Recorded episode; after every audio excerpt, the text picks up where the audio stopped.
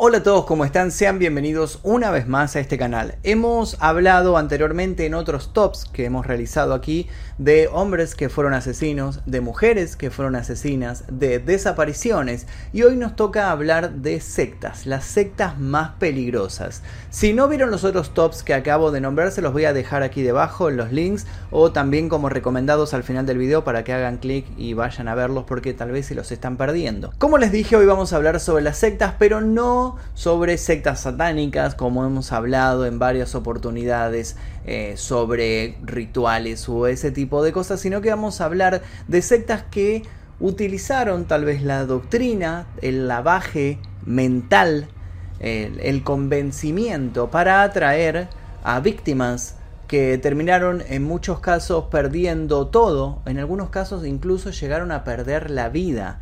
Así que vamos a repasar hoy cinco sectas, las cinco más terribles del día de hoy. Y si les interesa este tipo de contenido, les pido por favor que dejen su like. Cuando lleguemos a 10.000 likes en este video vamos a hacer una segunda parte con más sectas. ¿Por qué no? Un experto una vez dijo, las sectas destructivas no conocen ni las fronteras, ni la cultura, ni tradiciones, ni arraigos locales. Todo a través de la mente y las emociones puede dar un giro de 360 grados. Y hoy vamos a conocer varios ejemplos en los cuales todo esto y aún más sucedió. Comencemos. Número 5. La puerta del cielo. La Puerta del Cielo, también conocida como Heaven's Gate, fue fundada por Marshall Applewhite y su mujer Bonnie Needles en 1975. Applewhite tenía 44 años, era un hombre de baja estatura, de grandes ojos claros, con una gran capacidad oratoria. Conoció a su mujer Bonnie Needles siendo una enfermera en un hospital psiquiátrico, devota de los libros de misticismo y teosofía. Ella fue la encargada de desatar todo lo que siguió a continuación. Ellos no tenían relaciones sexuales, lo consideraban algo terrenal y para ellos, que supuestamente no eran humanos, era caer muy bajo.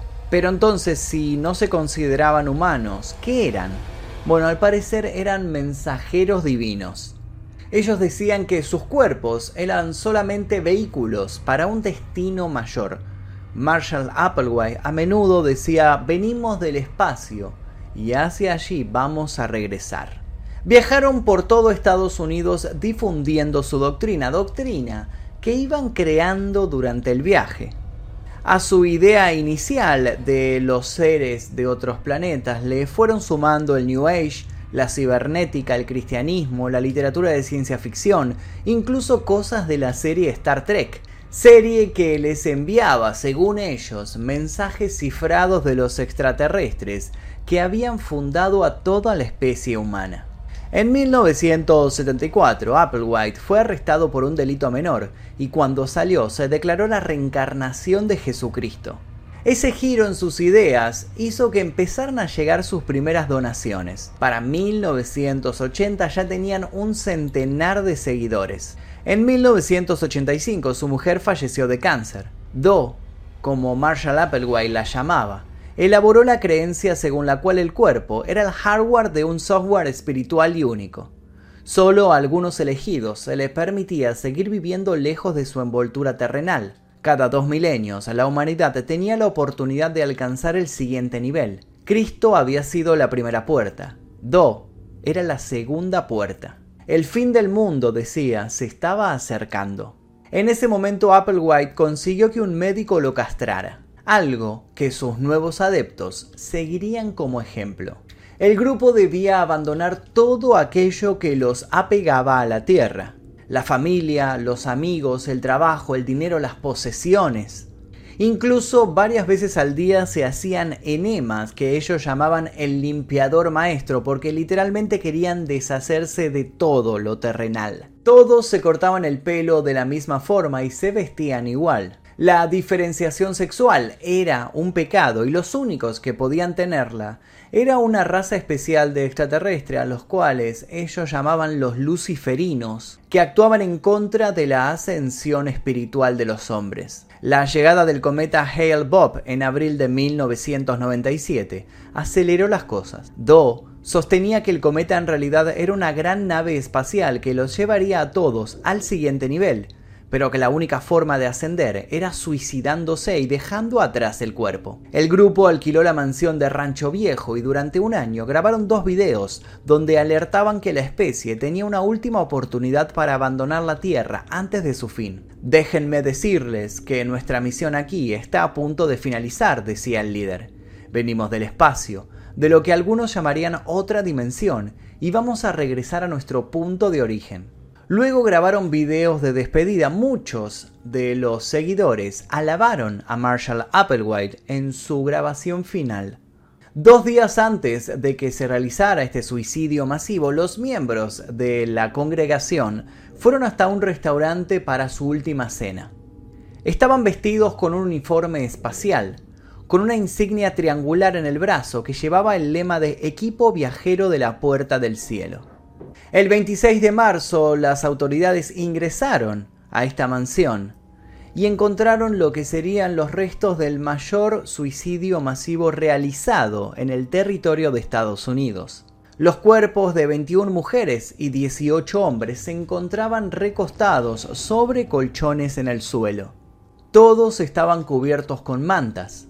De estas mantas asomaban las zapatillas Nike Decades que habían sido compradas como parte del uniforme. Cuando las fotos de los suicidas empezaron a salir a la luz, la marca Nike decidió sacar estas zapatillas del mercado para evitar otro incidente como este. Marshall Applewhite formó parte del grupo de suicidas y según él esta era la manera para reencontrarse con Do, con su mujer. No sabemos si en este momento está viajando todavía hasta la galaxia. Pero lo que sí sigue viajando y navegando es su página web. Si quieren saber más detalles sobre Heaven's Gate y quieren saber sobre esta página web y un montón de historias más, los invito a ver el video que se encuentra subido en este canal sobre la secta de Marshall Applewhite y la Puerta del Cielo. Les voy a dejar un link aquí debajo para que vayan a verlo. Continuemos. Puesto número 4. La Orden del Templo Solar. La historia de la Orden del Templo Solar puede ser resumida con algunas palabras. Esoterismo, New Age, naturopatía, sexo templarios, viajes astrales, rosacruces, nazismo, apocalipsis y por supuesto dinero, mucho dinero. A simple vista parecen todos elementos de un juego de rol, pero en realidad fue una secta implacable. Luke Juret y Joseph DiMambro fueron los fundadores de la Orden del Templo Solar en el año 1984. Ellos buscaban la superioridad de lo espiritual sobre lo temporal y la preparación de la humanidad para una transición, que además incluía el regreso de Jesús en forma del Dios del Sol, que unificaría todas las iglesias cristianas y al Islam. Los dos separaron sus acciones dentro de la orden. Por una parte convencían a los curiosos que se acercaban hasta la secta que ellos podían comunicarse con extraterrestres. Cabe aclarar que solo aceptaban miembros jóvenes y con alto poder adquisitivo.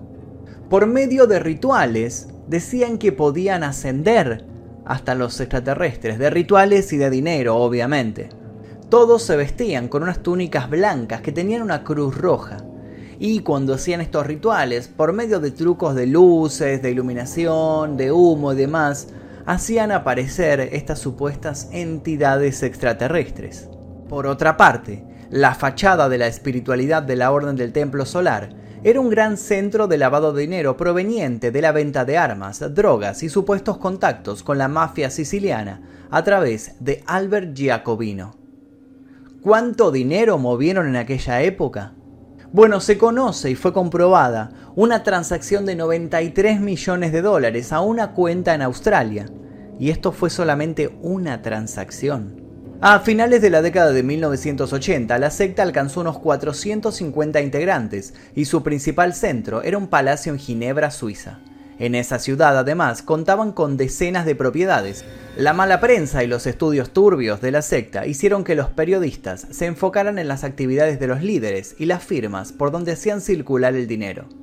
Con el panorama totalmente complicado para ellos, comenzaron a hablar con sus fieles sobre el apocalipsis y la transición de los miembros hacia el planeta Sirius, un Edén interplanetario donde hallarían la felicidad. Una noche los líderes, junto a un grupo de 12 fieles, hicieron una gran cena de despedida y escribieron cartas explicando lo que estaba a punto de suceder. Para la gran ceremonia final, primero inyectaron con tranquilizantes a quienes se rehusaban a suicidarse y a los que intentaban pelear, les dispararon. Luego se inocularon el veneno y luego vino el fuego. El 5 de octubre de 1994, los bomberos suizos irrumpieron en una mansión que ardía en llamas. Al entrar, lo primero que encontraron fue un hombre muerto tirado en la cama con un disparo y con una bolsa en la cabeza. Siguieron recorriendo el lugar y encontraron una pared falsa. Cuando la derribaron, vieron lo que podría ser una escena gore de una película de terror. Había un altar de ceremonias tapizado de rojo, un cáliz, una armadura con rosas, cruces y espadas cruzadas, y en el medio del templo 18 cadáveres dispuestos en círculo. De todos ellos, 10 tenían un disparo en la cabeza. En el grupo de muertos había un periodista canadiense, su esposa y su hijo de 10 años. Luego del arduo trabajo se identificó a Joseph Dimambro y a Luc Juret, los fundadores de la secta de la Orden del Templo Solar y artífices del suicidio colectivo también entre los decesos. Al ver esto pensaron que todo había terminado, pero a poco menos de 200 kilómetros de allí, tres chalets también se estaban prendiendo fuego. Cuando fueron a apagar las llamas, encontraron 25 cadáveres carbonizados. La mayor parte de estos muertos habían ingerido un veneno. Las edificaciones tenían un sistema de explosivos activados, y se comprobó que todos los muertos pertenecían a la misma secta, la Orden del Templo Solar. Investigando encontraron que el final de la secta había comenzado cuatro días atrás en Canadá con el asesinato de un bebé. Por un dictamen de la Orden del Templo Solar, este bebé había sido asesinado por una estaca en su pecho que había sido clavada repetidas veces. Era hijo de dos ex miembros de la orden que habían decidido abandonarlos. En la secta sostenían que este bebé era el anticristo y la idea de clavarle esta estaca era para impedir su viaje espiritual. Nuevamente pensaron que la orden del templo había desaparecido por completo, pero el 23 de diciembre de 1995, en Francia, sucedió otra masacre y de la misma manera. Un incendio y 16 cuerpos calcinados, entre los que se contaron a tres niños. 14 de ellos aparecieron formando una estrella en el suelo. El 22 de marzo de 1997, en Casimir, Quebec, cinco personas se suicidaron al ingerir calmantes y prender fuego también la vivienda. Antes de fallecer se acostaron en el suelo formando una cruz. El 15 de enero de 1998, en varios burdeles franceses que fueron quemados, aparecieron los cadáveres de 33 personas, incluyendo 8 niños. Hasta el día de hoy la Orden del Templo Solar sigue vigente. Quizás en algún momento nos enteremos de algún nuevo incendio o suicidio masivo promovido por ellos. Puesto número 3. Aum Shinrikyo la secta Aum está fuertemente ligada a su líder japonés, Yoko Asahara. Al nacer, sufrió de glaucoma infantil, enfermedad que lo dejó ciego del ojo izquierdo.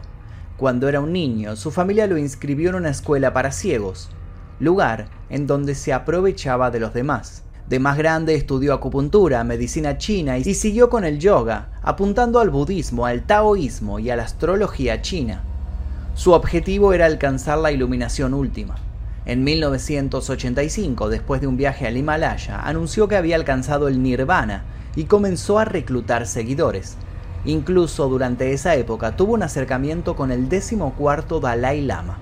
Todo parecía que era cierto, pero luego terminó de la forma menos pensada. Yoko cambió el nombre de su grupo de yoga al conocido Aum Shinrikyo, la doctrina de la verdad absoluta. Ahí comenzó a ser una secta, momento en donde el líder escribió varios libros y supuestos artículos sobre experimentos como la antigravedad, ya que él decía que podía levitar, tener visión de rayos X y escuchar la voz de Dios.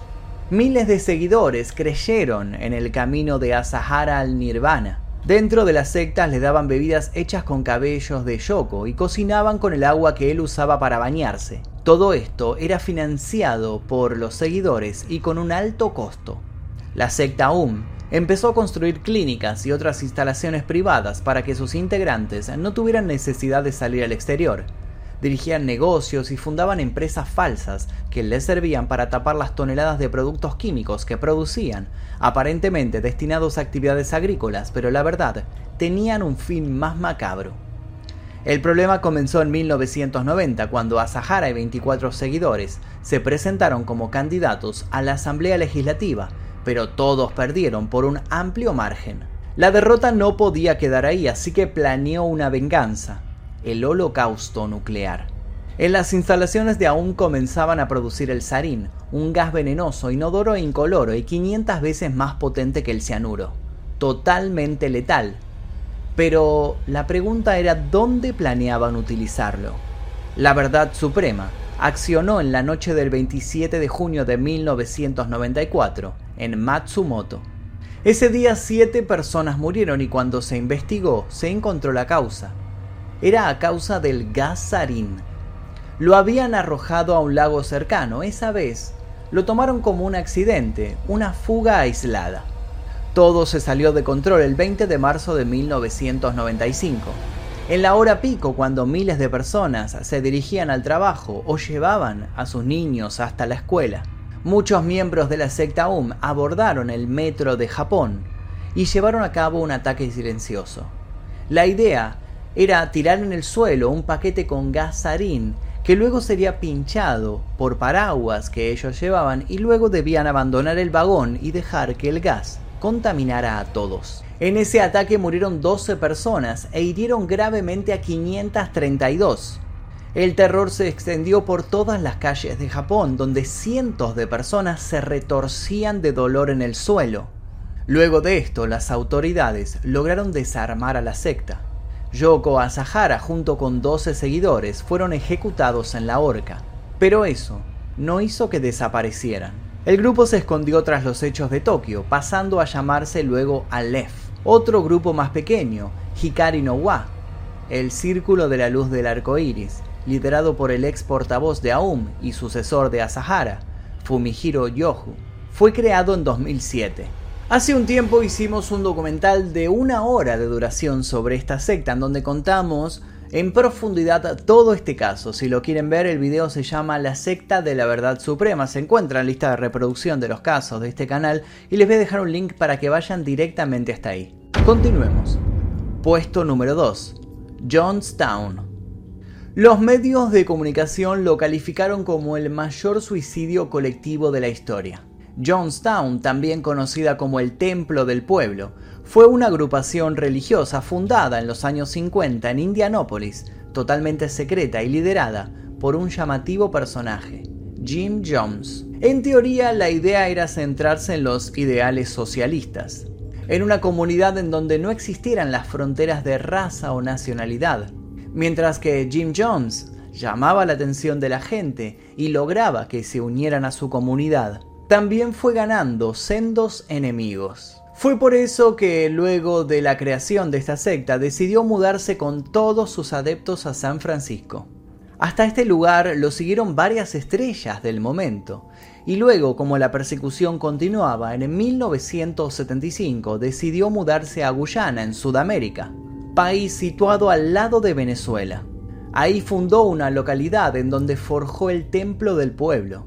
Así nació Johnstown y casi 900 adeptos viajaron desde Estados Unidos para sumarse. Se construyeron casas, la comunidad funcionó desde el primer momento. Algunos le decían el paraíso, otros decían que era un paraíso socialista. Ese lugar, que parecía funcionar muy bien, comenzó a tener errores por problemas con Jim Jones.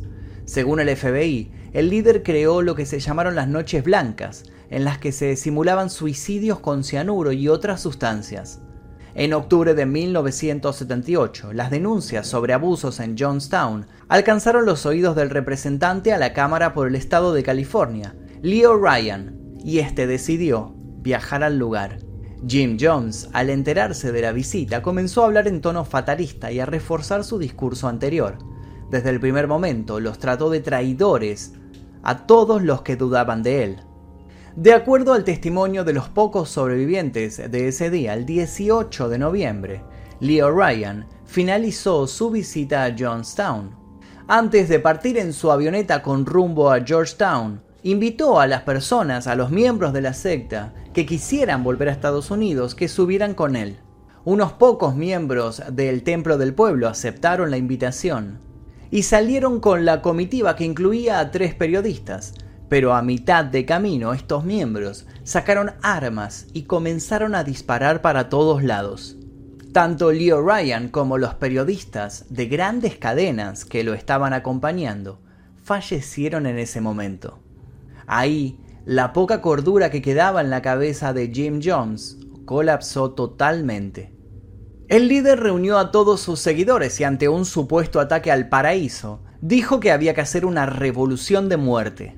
En las grabaciones que se encontraron posteriormente se escucha a Jim Jones diciendo, por el amor a Dios, ha llegado el momento de terminar con esto. Y lanzó una frase que daba a entender lo que luego encontraron las autoridades hemos obtenido todo lo que hemos querido de este mundo. Hemos tenido una buena vida y hemos sido amados. Acabemos con esto ya. Acabemos con esta agonía. Con esas palabras, las secretarias y enfermeras que trabajaban en Jonestown comenzaron a entregar frascos llenos de cianuro. La gente los bebió. Se los dieron incluso a los niños y por supuesto incluyeron a los bebés. Más de 900 personas se desplomaron muertas en el templo y en sus alrededores. Jones también fue encontrado muerto, pero el cianuro no había tenido nada que ver. Él había fallecido de un disparo de escopeta. Esta historia es una historia llena de detalles y anécdotas. También incluso se puede encontrar las grabaciones de los periodistas, el audio del último discurso de Jim Jones. Se pueden encontrar un montón de cosas más. Así que los invito a ver el documental que dura casi 45 minutos que realizamos hace un año aproximadamente en este canal, que se llama ¿Qué sucedió en Jonestown con la secta de Jim Jones? Les dejo el link aquí debajo para que vayan a verlo si es que les interesó esta historia. Y ahora Llegamos al puesto número 1, el movimiento para la restauración de los diez mandamientos. Esta fue una de las sectas más terribles de la historia. El movimiento religioso fundado en Uganda se formó a finales de 1980, después de que los líderes afirmaron que habían tenido visiones de la Virgen María. Los objetivos del movimiento para la restauración de los diez mandamientos de Dios era obedecer los diez mandamientos y predicar la palabra de Jesucristo. En otras palabras, querían evitar la condena después del apocalipsis. ¿Y cuál era la idea principal? Seguir estrictamente estos decretos. Tal fue su poder para cumplir la palabra textual que el grupo no quería hablar por miedo a romper el octavo mandamiento. No darás falso testimonio. Por eso algunos solamente hablaban en lenguaje de signos. Se ayunaba regularmente y se comía una vez los viernes y lunes. El sexo estaba prohibido, así también como el jabón. Los líderes del movimiento declararon que el apocalipsis ocurriría el 31 de diciembre de 1999. La famosa llegada del año 2000 traería un cambio drástico. Su folleto A Timely Message from Heaven, The End of the Present Time, marcaba con claridad que ese día iba a ser el final. A los nuevos miembros se les pedía que lo estudiaran y se entrenaran en su texto, leyéndolo hasta seis veces. También enseñaron que la Virgen María tuvo un papel especial al final y que también se comunicó con su liderazgo. Según declaraciones de los supervivientes, ellos se consideraban como un arca de Noé y decían que la justicia era un barco en un mar de depravación. El movimiento tenía una jerarquía encabezada por Guerinde. Detrás de ellos había antiguos sacerdotes que servían como teólogos y explicaban sus mensajes. Aunque el grupo se había separado de la Iglesia Católica, tenían íconos de esa religión. Uno de los líderes fue Kikwetire, quien desapareció luego de una derrota política. Pero antes de irse, grabó en una cinta de video el mensaje apocalíptico que fue difundido entre sus seguidores, con la advertencia de que cuando llegara el fin del mundo, debían inmolarse para poder alcanzar la salvación. Los vecinos de Canunga, donde sucedió este hecho, lo llamaron la tragedia del siglo. Cuando llegó el año 2000 y nada sucedió, corrieron la fecha para más adelante. Dos días antes del acto final se habían ido congregando en una escuela que los miembros de la secta usaban como iglesia. Una vez que estuvieron todos, comieron tres vacas asadas, bebieron 70 cajas de gaseosa, cantaron y rezaron. Los seguidores de Kiwitiri vendieron todas sus propiedades siguiendo las recomendaciones de su líder y recorrieron las aldeas cercanas para despedirse de sus familiares. Cuando llegase el gran día supuestamente al líder y a sus cerca de 80 seguidores, se les iba a aparecer la Virgen y los iba a llevar al cielo. El 17 de marzo del 2000, tras varios días de ofrendas y rituales, se refugiaron en su iglesia, cerraron las puertas con llave y taparon las ventanas para que nadie pudiera arrepentirse en el último momento. Luego, se rociaron con combustible y desataron el infierno hasta morir calcinados. Las primeras informaciones hablaban de 230 muertos. Este era el número de miembros registrados de la secta cuando fue censada como una ONG. Sin embargo, pocos días después del incendio, el número de fallecidos había ascendido a mil. Un conteo oficial que como sabemos a veces no logra ser tan preciso, marca una cifra de 778 muertos, entre ellos cerca de 80 niños. Aunque inicialmente se cree que los cinco líderes también fallecieron en este incendio, actualmente la policía cree que alguno de ellos escapó y que la secta sigue activa en el anonimato. Si bien estas son cinco sectas que hemos nombrado en este top, no podemos dejar de nombrar a otras como por ejemplo el Ku Klux Klan, la familia de Charles Manson, los Davidianos, los narcos satánicos, la Iglesia de la Unificación y otros más. Así que tenemos material para seguir realizando este tipo de tops. Si les interesó, les pido por favor que dejen su like. Si llegamos a 10.000 likes, vamos a hacer una segunda parte de la secta. Y los invito a dejar un comentario con alguna sugerencia sobre cuál secta les gustaría ver incluida en la segunda parte de este video. Yo por lo pronto me despido, les agradezco a los miembros del clan Mephisto que, aclaro una vez más, no somos ninguna secta, solo somos un canal de YouTube, pero gracias a ellos es que podemos realizar este tipo de videos que son desmonetizados y ocultados a las sugerencias todo el tiempo por YouTube. Les dejo un par aquí de videos para que sigan haciendo maratón y yo me despido. Mi nombre es Magnum Mephisto, nos veremos la próxima. Adiós.